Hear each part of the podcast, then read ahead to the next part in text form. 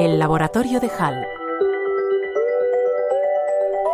La inteligencia artificial lleva desde la década de los años 70 sorprendiéndonos con sus múltiples aplicaciones en el campo de la salud, pero no ha sido hasta los últimos años donde hemos asistido a un importante avance.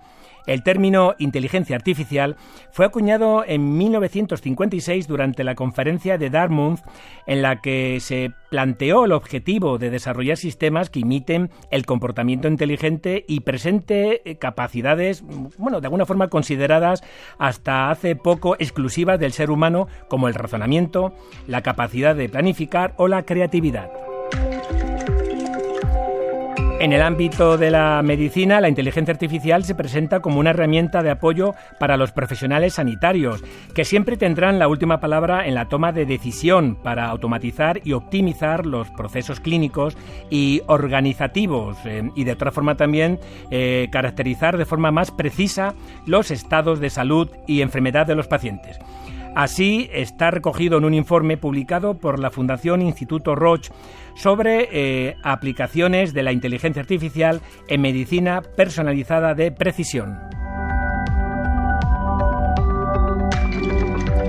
Como explican los expertos en dicho informe Roche, la capacidad de la inteligencia artificial para encontrar patrones complejos llevará previsiblemente a mejoras significativas en las distintas etapas del proceso asistencial, desde la prevención y predicción de riesgos de enfermedad, la detección y diagnóstico temprano, hasta la monitorización y el tratamiento de enfermedades. Por ejemplo, en el ámbito de la salud predictiva y preventiva, puede utilizarse para anticipar determinadas situaciones de emergencia o crisis, como es el caso de una herramienta en desarrollo que tiene como objetivo anticipar los brotes de la COVID-19 y predecir el número de camas UCI que se ocuparían, permitiendo al sistema sanitario prepararse y administrar los recursos necesarios. Y, y aún hay más.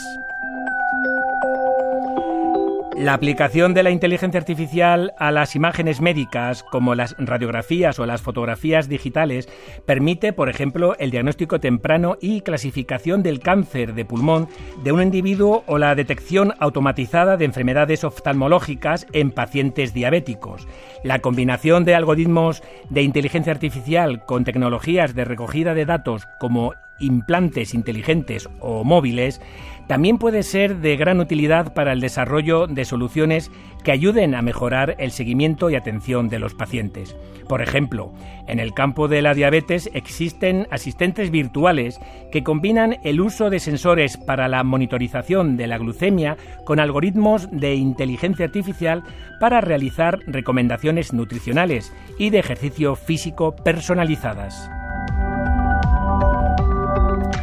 De acuerdo con los autores de este informe, los sistemas de inteligencia artificial no solo permitirán transformar la práctica clínica, sino también la manera en la que se desarrollan los nuevos medicamentos, optimizando y reduciendo los tiempos en la investigación farmacológica, acelerando los procesos de identificación y descubrimiento de nuevas moléculas. Además, su uso también puede contribuir a reformar la formación de los profesionales sanitarios y también a reforzarla, tanto desde el punto de vista académico como en la propia práctica clínica.